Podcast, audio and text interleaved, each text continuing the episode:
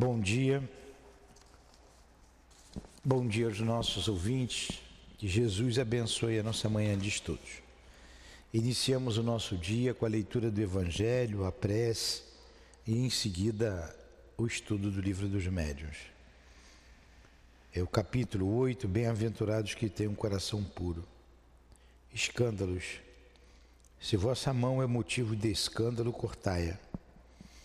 Se alguém escandalizar um destes pequeninos que crê em mim, melhor seria para ele que lhe pendurasse ao pescoço uma dessas mós que um asno faz girar e que o lançasse no fundo do mar. Ai do mundo por causa dos escândalos, pois é necessário que venham os escândalos, mas ai do homem por quem o escândalo vem. Prestai bem atenção, não desprezeis nenhum destes pequeninos, pois eu vos declaro que no céu seus anjos veem incessantemente a face de meu Pai que está nos céus, porque o Filho do Homem veio salvar o que estava perdido. Se a vossa mão ou o vosso pé for motivo de escândalo, cortai-os e lançai-os longe de vós. É bem melhor que entreis na vida com um pé ou mão a menos do que tendo duas mãos ou dois pés ser lançados no fogo eterno. E se o vosso olho é um motivo de escândalo, arrancai-o, jogai-o longe de vós. É melhor que entreis na vida com um só olho do que ter os dois e ser lançados no fogo do interno, inferno. Mateus. Então Jesus nos ajude, nos abençoe, nos fortaleça, para que possamos estudar e entender com clareza o estudo desta manhã. Aproximai de nós os nossos guias e benfeitores o responsável por este trabalho, o Ernesto Bozano, o Altivo e os espíritos guias desta casa de amor. Em nome desses irmãos, em nome do amor, do teu amor, Senhor, e do amor de Deus acima de tudo, iniciamos os estudos da manhã de hoje. Que assim seja.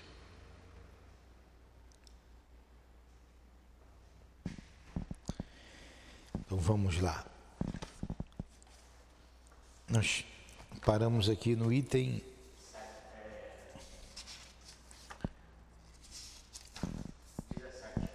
Não, 282, item 282, questões sobre vocações. E agora a pergunta de número 17. Né? Pergunta aqui o, o Kardec aos espíritos. Certos objetos assim como medalhas e talismãs, possuem a propriedade de atrair ou repelir os espíritos, conforme pretendem alguns. Então você já viu? Uma pessoa coloca uma figa no pescoço, ah, estou protegido. Uma guia, é, uma guia colorida, um crucifixo, medalha. Isso protege. Um talismã ele pode atrair ou repelir. Espírito protege o homem e atrai o bom? Poxa, a resposta que eles dão. Esta pergunta é inútil, pois bem sabeis que a matéria nenhuma ação exerce sobre os espíritos.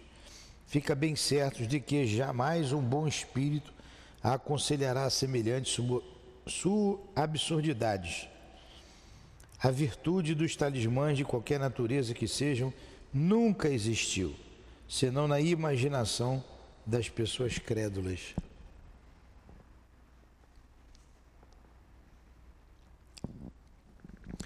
A pessoa bota uma ferradura atrás da porta. Para que isso? Não tem função nenhuma contra os espíritos. 18.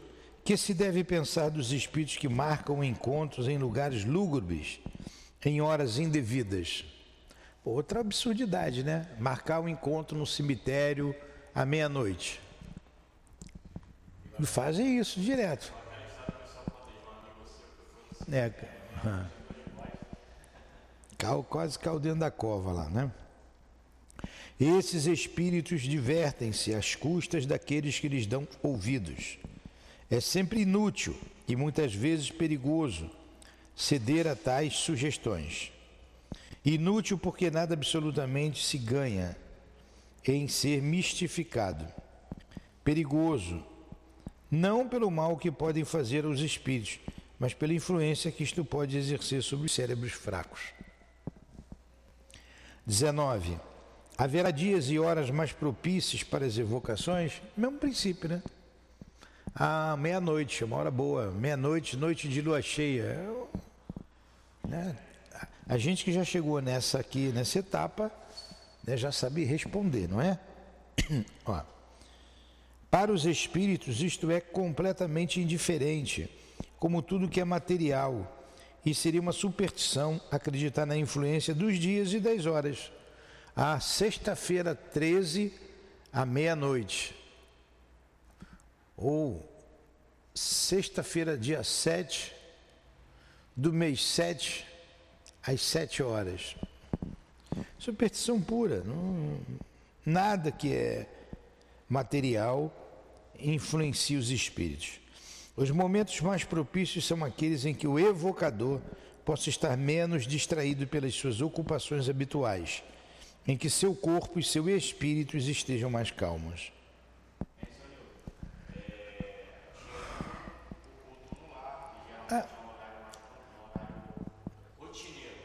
Mas isso é uma outra coisa. Isso é uma outra coisa. O que ele está dizendo aqui são essas superstições de dias, à meia-noite, dia 13, sexta-feira, que os homens têm.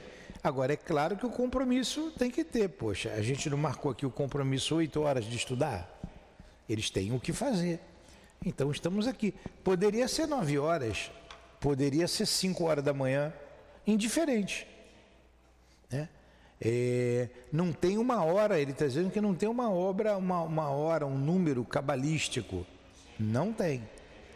Pode ser a hora que você for mais confortável para você. Na verdade, é você que vai fazer a hora, porque eles vêm a hora que você marcar, desde que tenha aquele compromisso, tá? Porque a nossa vida aqui está cheia de tribulações. Não dá para eu marcar um estudo no, no, na hora do meu trabalho. Estou dirigindo ônibus, é o meu trabalho, sou motorista de ônibus. Não, vou ter que parar o ônibus porque. Não, tenho que ter hora. Eu é que marco. 20. As evocações, a evocação é para os espíritos uma coisa agradável ou penosa? Eles vêm de boa vontade quando o homem chamam? Resposta. Isto depende do caráter deles e do motivo pelo qual são chamados. Quando o objetivo é louvável e quando o meio lhes é simpático, a evocação é para eles uma coisa agradável e até atraente. Os espíritos sempre ficam felizes com a afeição que se lhes demonstre. Há alguns deles para quem comunicar-se com os homens representa uma grande felicidade e que sofrem com o abandono em que são deixados. Mas, como eu já disse, isso depende igualmente do caráter deles. Entre os espíritos há também misantropos, que não gostam de ser incomodados. Misantropos são os solitários, né? vive do outro lado do mundo, e cujas respostas se ressentem de um mau humor, principalmente quando são chamados por pessoas que lhes são indiferentes, pelas quais eles não se interessam. Um espírito muitas vezes não possui qualquer motivo para atender ao apelo de um desconhecido, que ele é indiferente e que quase sempre é motivo pela curiosidade, movido pela curiosidade. Se ele vem, em geral, apenas faz curtas aparições, a menos que haja um objetivo sério e instrutivo na evocação. Então, o que, que ele falou aqui? Os espíritos sempre vêm de bom grado, né, sendo o objetivo útil. ficam até felizes. Muitos espíritos ficam tristes por serem esquecidos. Então, o, a pessoa desencarnou e você não faz uma prece por aquele que desencarnou, você esquece, você não lembra mais dele, ele se ressente, como a gente se ressente aqui. Quando alguém não, não dá devida importância para a gente, para a sua. para você, para sua pessoa.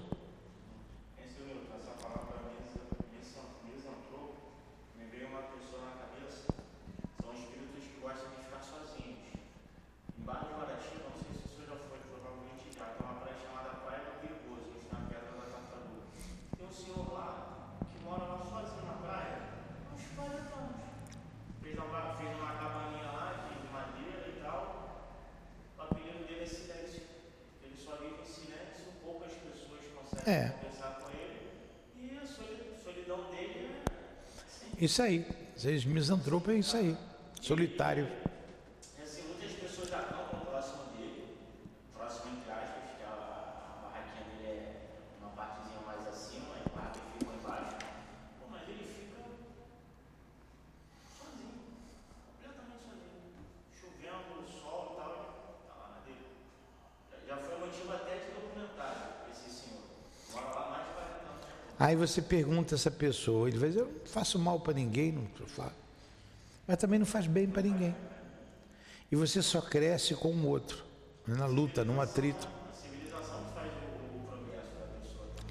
A civilização faz parte do ali do progresso. E assim, não é que ele não seja civilizado, mas pô, o cara mora 40 anos na praia sozinho. É diferente da gente que mora na cidade. É, e pessoas também que se, dedicam completamente a plantas, a animais, uma espécie de misantropo.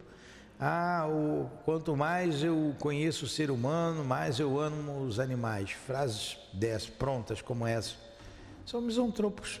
Dedica todo o seu coração, seu afeto a um animal, a uma planta, mas não dedica a um ser humano, não ajuda. São solitários, vive para elas, né? Para si. Então vamos lá. Então, tem espíritos que se sentem sozinhos. Você imagina essas religiões que dizem que a sua sorte já está selada após a morte, porque dependeu do que você fez nesta vida. Então você vai para o inferno ou para o céu. Então, para que, que eu vou lembrar do fulano e rezar, orar por ele? Se ele está no inferno, ele não vai sair de lá mesmo. Vai ver até que eu vou ficar chamando a atenção do capeta, né? Vou ficar até com medo, né? E quem está no céu não precisa mais da minha reza, já está no céu, virou santo. Cara, que pensamento pequeno, não é? Aí não ora pela pessoa. Agora, essa pessoa, esse espírito, deve se ressentir muito. Até pela. se ele foi responsável também pelo cultivo desse pensamento. Muitos ficam até dormindo, porque assim acreditavam. Pois é, aí dependendo da elevação desses espíritos, vai dormir muito tempo anos, anos, anos e anos, ou vai ser despertado logo, dependendo de cada um. Tem uma nota aqui de Kardec. Vêem-se pessoas que só evocam seus parentes para lhes perguntar as coisas mais vulgares da vida material. Por exemplo, um para saber se alugará ou venderá sua casa, um outro para saber o lucro que tirará de sua mercadoria, um o lugar em que o dinheiro foi colocado, se tal negócio não será vantajoso. Nossos parentes de além-túmulo só se interessam por nós em razão da afeição que temos por eles. Se nosso pensamento limita-se a julgá-los feiticeiros, se só pensamos neles para lhes pedir informações, eles não podem ter por nós uma grande simpatia e não se deve ficar espantado com pouca benevolência que demonstra. Pô, eu vou evocar lá o parente para saber se deixou a senha do banco. Ó, oh, a casa ficou vendo ou alugo? Isso aí não é pergunta para fazer o espírito.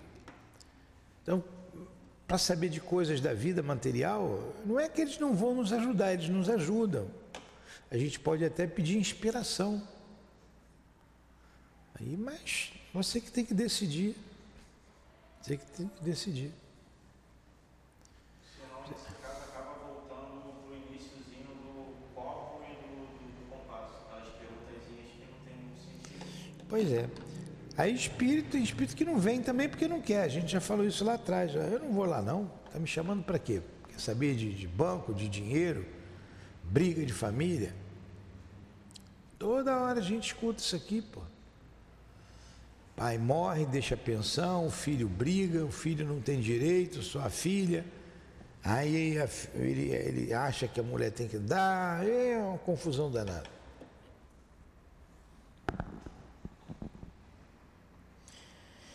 Haverá, pergunta 21, uma diferença entre os bons e os maus espíritos com relação à solicitude em atender o nosso chamado? Resposta: há uma bem grande.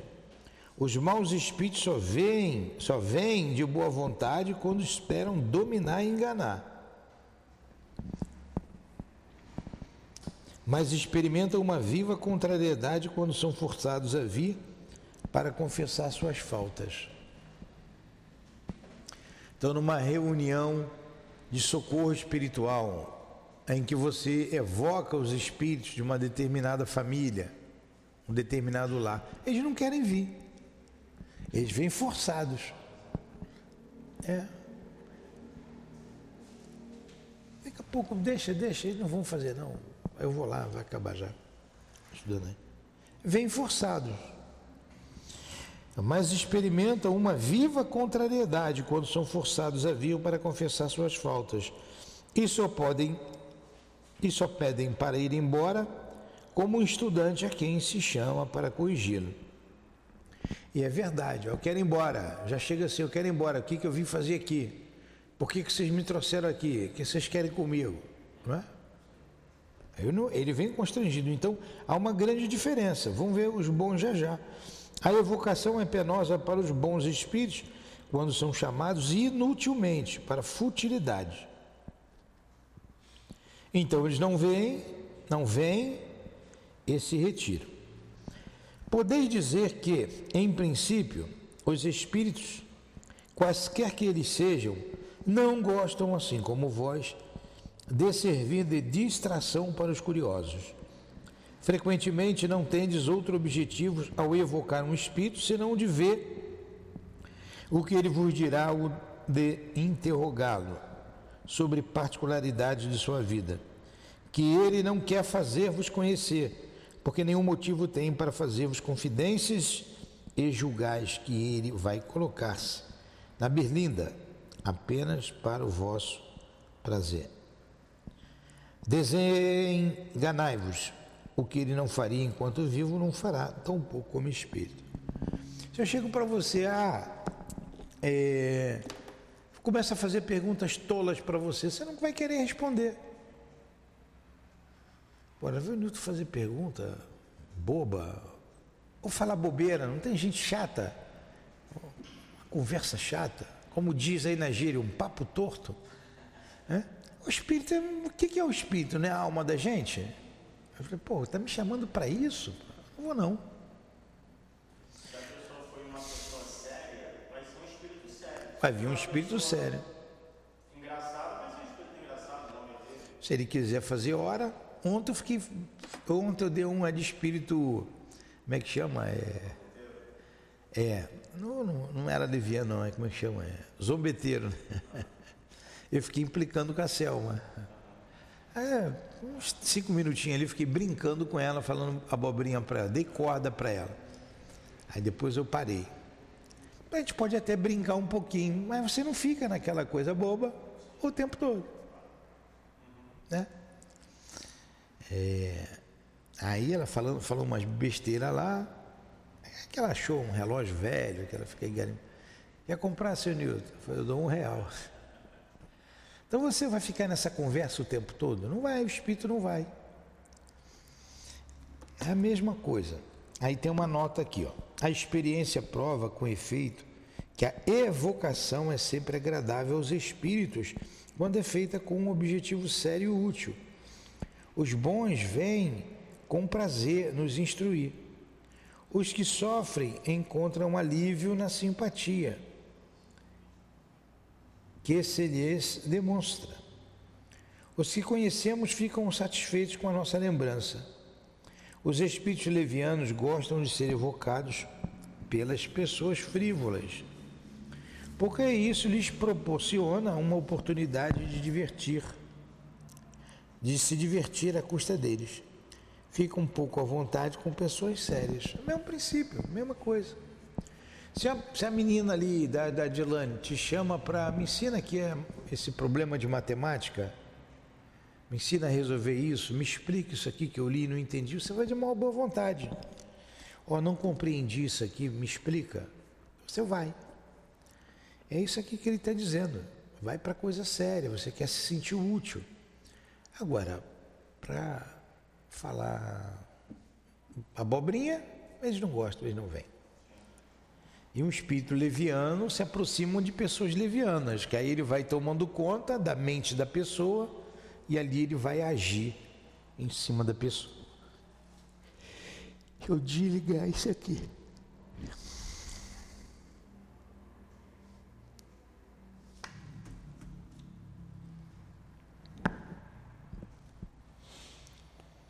Vinte e dois. Para se manifestar, os espíritos têm sempre necessidade de ser evocados? Resposta: não. Muito frequentemente eles se apresentam sem serem chamados. E isto prova que eles vêm de boa vontade. Não precisa você chamar o espírito, você pensa nele, ele vem. Em todas as circunstâncias você evoca. Você está sempre pensando, quando um espírito apresenta-se por si mesmo, pode-se estar mais certo de sua identidade? Resposta: de maneira nenhuma, pois os espíritos enganadores empregam muitas vezes este meio para melhor enganarem.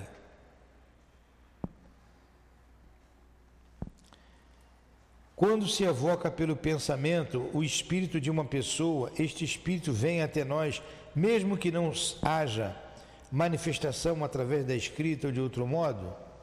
Resposta: A escrita é um meio material para o espírito atestar sua presença, mas é o pensamento que o atrai e não o fato da escrita.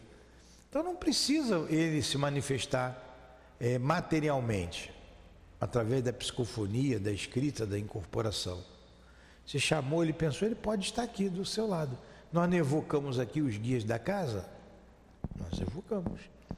Estamos vendo o guia da casa? Alguém psicografou aqui? Não, eles estão aqui. O, é, o motivo foi sério? Foi é para estudar, é para pedir inspiração, foi pedida a inspiração, a proteção. Evocamos Jesus, Deus. Em nome de Deus, isso tudo foi feito. Aí, é diferente. A evocação feita em nome de Deus será uma garantia contra a ingerência dos maus espíritos? Olha, nem sempre, né? Tem gente que tem cara de pau, vai falar o nome de Deus, vai jurar e vai mentir. O nome de Deus não constitui um freio para todos os espíritos perversos, mas contém muitos deles. Através desse meio, afastais sempre alguns deles, e muito mais afastareis, se ela for feita do fundo do coração, e não como uma fórmula banal. Então, espíritos mais simples, espíritos que, embora não sejam bons, se evoca em nome de Deus, ele sente. Não, não vou mentir, não. Agora, outros têm espírito que não está aí para nada, nem para Deus, nem para ninguém. Nem para nada, nem para ninguém.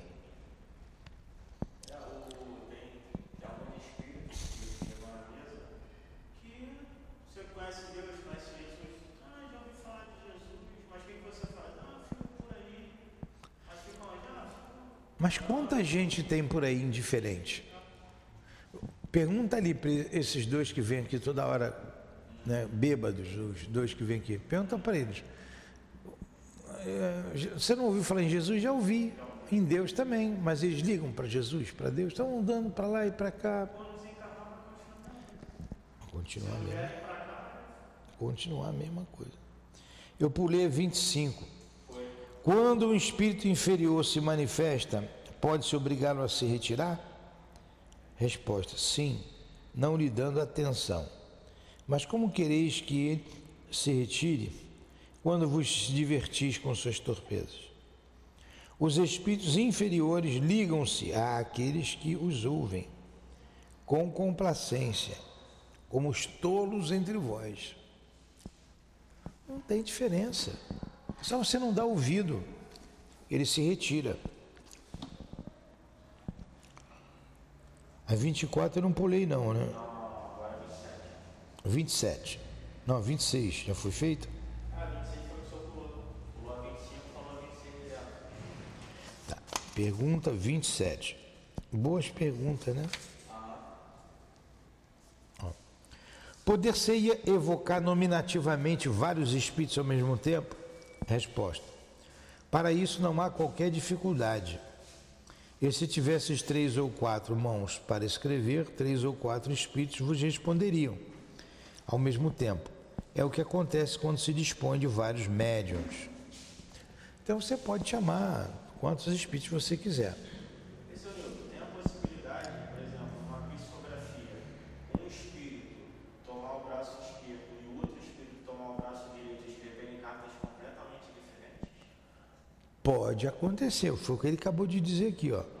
Para isso não há qualquer dificuldade, se tivesses três ou quatro mãos para escrever. Três ou quatro espíritos vos responderiam. É, é mecânico, tem que ser mecânico. Agora, isso é uma mediunidade muito rara, né?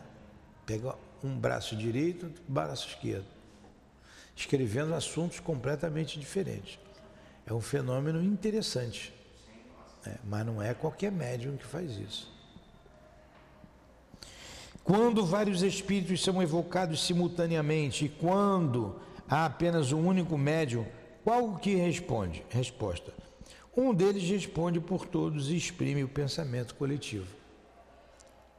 A gente não chamou aqui vários espíritos, guias da nossa casa, veio, né? Quem está sempre aqui, quem é responsável por essa reunião, está aqui. Ah, então eu vou dar uma mensagem. Quem que vai dar a mensagem? Você vê, o médium espera. Isso é um trabalho organizado. Aí vem o guia do médium, ele vai dar a mensagem exprimindo o sentimento de todos. Ou ele vai designar alguém para vir. Então tem que ter um espírito que proteja o médium, que ampare o médium e direcione nessas mensagens.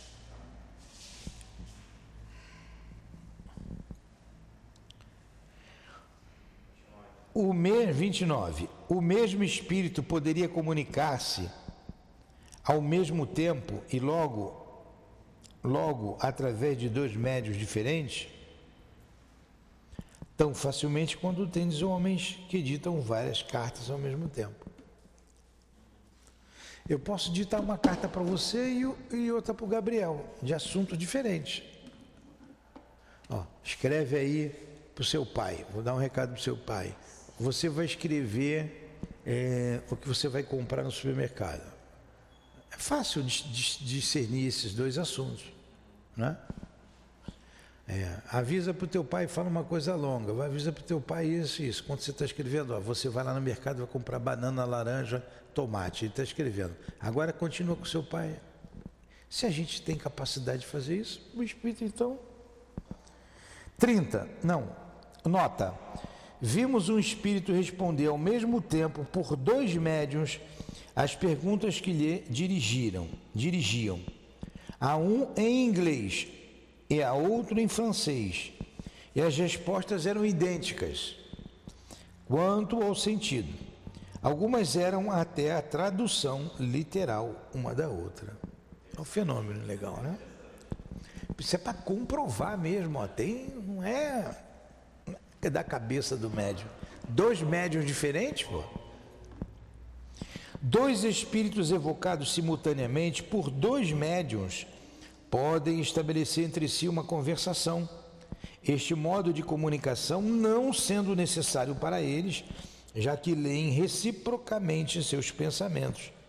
A isso se prestam algumas vezes para nossa instrução. Se são espíritos inferiores, como ainda estão imbuídos das paixões terrenas e das ideias corporais, pode acontecer-lhes de disputarem e de se apostrofarem através de palavrões, de censurarem mutuamente seus erros, até que atirar o lápis, cestas, pranchetas, etc., um contra o outro.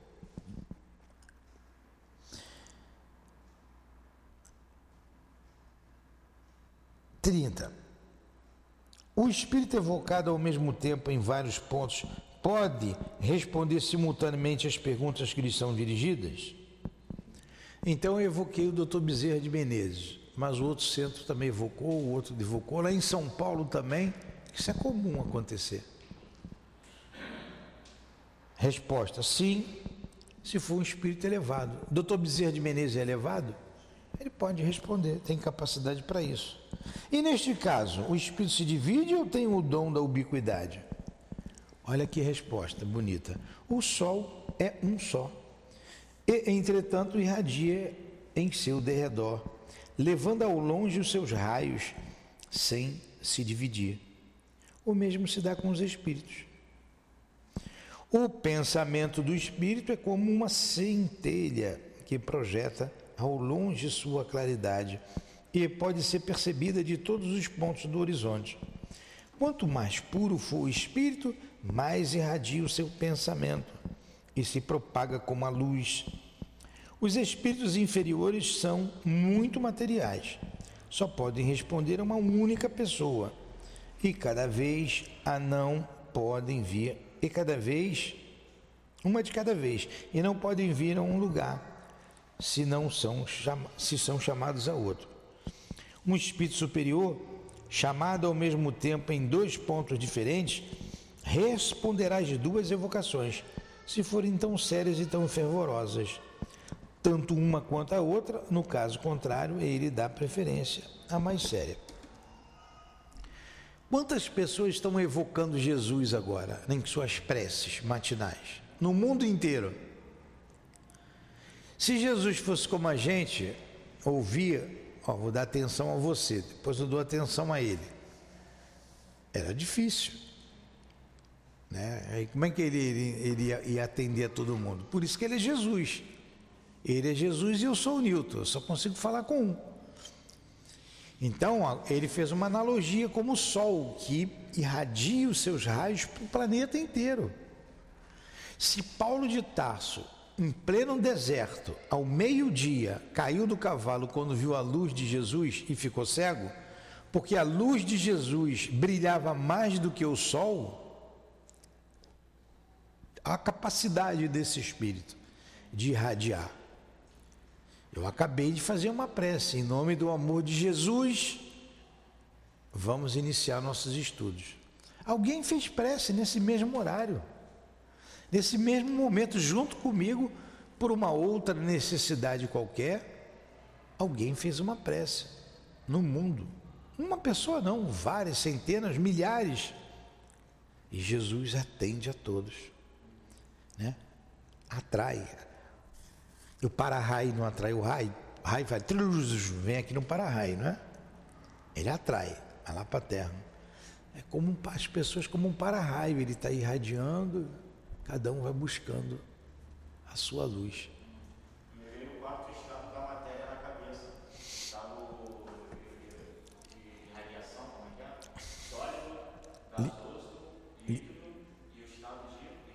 Radiação. Radiação. Radioso, estado radioso. Aí você vê essas, essas pessoas sectárias Sectária que separa, só que é para ela. Não, Jesus está comigo aqui. Só quem pensa como eu vai ser salvo.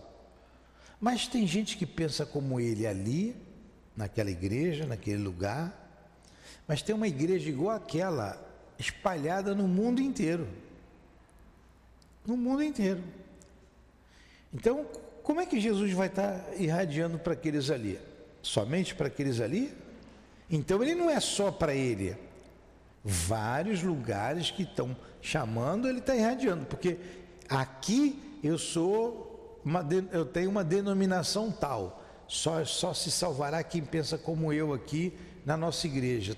Mas tem uma igreja ali com o mesmo nome da minha, tem outra nos Estados Unidos, tem outra lá, tem outra lá. Isso já mostra a capacidade de radiação, de irradiação do Cristo.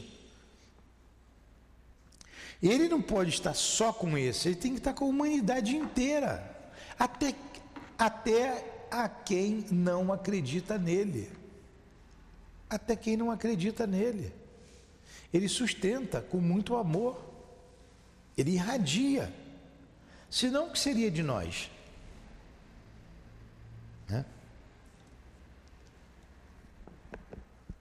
Qual é agora? 29. O mesmo. Hã? Não, agora o 31. Só que tem essa nota aí. O que acontece com o homem. Ah, é o que acontece com um homem que, sem mudar de lugar, pode transmitir seu pensamento através de sinais vistos de diferentes lados. É, entenderam? Se eu estiver aqui e fizer um sinal, você já sabe que isso aqui é para parar, fazer isso aqui para seguir, mas tem um pessoal lá me olhando, tem um pessoal lá me olhando, tem outro pessoal me olhando, eu não vai entender. Eu faço aqui um sinal, o mesmo sinal para todos. Numa sessão da Sociedade Parisiense de Estudos Espíritas, em que uma questão da ubiquidade tinha sido discutida, um espírito ditou espontaneamente a seguinte comunicação: Perguntáveis esta noite qual a hierarquia dos espíritos relativamente à ubiquidade. Comparai-vos a um balão que se eleva pouco a pouco nos ares. Quando ele roça o solo, apenas um pequeno círculo pode percebê-lo. À medida que se eleva, o círculo se lhe alarga e quando ele chega a uma certa altura, aparece para uma infinidade de pessoas. É o que ocorre convosco. Um mau espírito que ainda está preso à terra permanece num círculo restrito no meio das pessoas que o veem. Suba ele em graça, melhore-se e poderá conversar com várias pessoas. Quando tiver o contato, quando se tiver tornado espírito superior, pode irradiar com uma luz, mostra como a luz do sol, mostrar-se a várias pessoas em vários lugares do mesmo tempo. Xanigin. Interessante essa do balão. Estou aqui embaixo, estou conversando contigo, mas tem mais gente que eu não estou nem vendo. Tem as mães lá, o balão sobe mais um pouco, as mães, ih, olha lá o balão, o Newton está no balão. E aí, está tudo bem com vocês? Olha, não esqueça de fazer isso. Todos vão me ouvir. Se eu subir mais um pouco, aí a pessoa lá da outra rua vai me ver, do outro lado do morro vai me ver e eu vou poder me comunicar com mais pessoas. É assim. Um espírito inferior está ligado à terra, um espírito superior ele sobe mais. Né? A gente vai ter que parar, é da hora. 31. Podem ser evocados os puros espíritos, os que terminaram a série de suas encarnações. A gente não chama Jesus? Então, sim, mas muito raramente eles só se comunicam com os de coração puro e sincero, e não com os orgulhosos e egoístas. Por isso é preciso desconfiar dos espíritos inferiores, que tomam esta qualidade para darem mais importância aos vossos olhos. Podia chamar Jesus. Agora, ele vai vir ou não? Ele pode vir? Pode. Mas eu tenho que ter o coração puro, como é que os espíritos dos homens mais ilustres vêm tão facilmente e familiarmente atender ao chamado dos homens mais obscuros? Resposta: Os homens julgam os espíritos por si mesmos, o que é um erro. Após a morte do corpo, as categorias terrestres não existem mais. Não há distinção entre eles, senão a bondade. E os que são bons vão por toda parte onde haja um bem a fazer. Depois da morte, quanto tempo deves levar para evocar um espírito? Resposta: Pode-se fazê-lo no instante mesmo da morte. Mas como neste momento o espírito ainda está em perturbação, só imperfeitamente responde. Ó, tem uma comunicação ali no, no, no, livro Céu e Inferno, que o espírito era membro da Sociedade Parisiense de Estudos, Sanson. Ele, antes de morrer, ele falou: Eu quero que me avoque, eu vou dar uma mensagem, antes do meu corpo ser sepultado. Então obedeceram à vontade dele e ele deu a mensagem antes do, na hora do enterro. Então, normalmente o espírito está perturbado, mas aquele ali era um espírito feliz. Rapidamente ele se desvencilhou da influência da carne. Agora, tem espíritos que ficam ali envoltos há muito tempo, né? Mais difícil. Na anterior, a gente viu ali é, Olha, gente, agora é 34, né? Ou tem a nota? Sendo variável a duração da perturbação, não pode faz, haver prazo fixo para fazer essa evocação. Entretanto, é raro que, ao final de oito dias, o espírito já não se reconheça, o bastante para poder responder. Algumas vezes ele o pode fazer dois ou três dias depois da morte. Em todos os casos, pode-se tentar fazê-lo com cautela.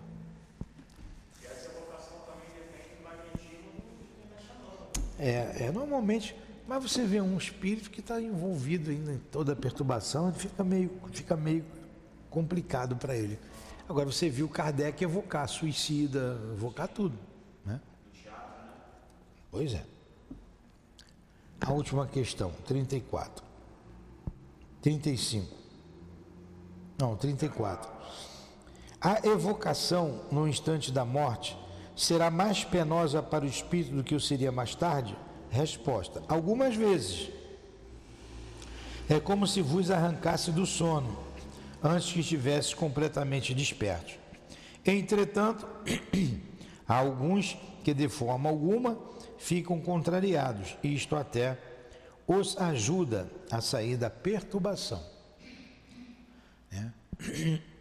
Então tudo é muito variável, depende do espírito, depende como foi a sua vida na terra. 35.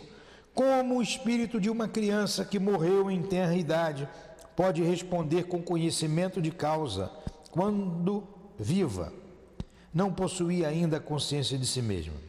Olha aí. Como é que uma criança vai me responder? Olha a resposta. A alma da criança é um espírito ainda envolvido nas faixas da matéria. Mas, desligado da matéria, goza de suas faculdades de espírito, porque os espíritos não têm idade, o que prova que o espírito da criança já viveu. Todavia, até que esteja completamente desligado, ele pode conservar na sua linguagem alguns traços do caráter da criança. Então a criança ela vai tomar a sua a sua consciência de espírito imortal. Ela está num corpo infantil. E uma vez desembaraçada, ela vai se ver como espírito imortal. Tudo bem? E para terminar, a nota.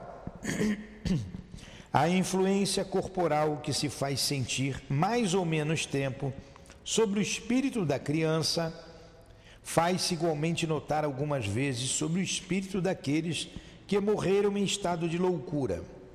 O espírito em si mesmo não é louco, mas sabes que certos espíritos acreditam durante algum tempo ainda pertencerem a este mundo. Porquanto, portanto, não é de admirar que, no louco, o espírito ainda se ressinta dos entraves que, durante a vida, se opunham à sua livre manifestação até que estejam completamente desligados da matéria. Este efeito varia de acordo com a causa da loucura, pois há loucos que recobram toda a lucidez de suas ideias imediatamente após a morte. Então, sempre é variável. Morreu criança, morreu a criança. Pode continuar criança no mundo espiritual por muito tempo? Pode. Então, no mundo espiritual tem berçário, igual tem aqui o nosso? Tem. O espírito não se desvencilhou, continua infantil. E vão preparar a reencarnação dele. Ele vai retornar à carne ainda como espírito infantil. Não conseguiu recobrar a sua consciência integral. Aí ele fez a comparação, mesmo se dá com um louco. O cara morreu louco. Continua louco no mundo espiritual. Ou não. Depende dele ou por um período maior ou por um período menor. Entenderam isso? Então, vamos encerrar os estudos da manhã de hoje, o estudo da manhã de hoje, agradecendo os guias aqui presentes que evocamos no início do nosso estudo. Muito obrigado. Muito obrigado a Allan Kardec, a Leon Denis, em nome desses irmãos queridos, do Ernesto Bozano, do altivo e da coluna de espíritos que sustentam o nosso SEAP. É em nome do amor, do amor que vibra nesta casa de amor, do nosso amor, do teu amor, Jesus, e do amor de Deus acima de tudo, é que damos por iniciado, por encerrado os estudos da manhã de hoje. Que assim seja. Graças a Deus.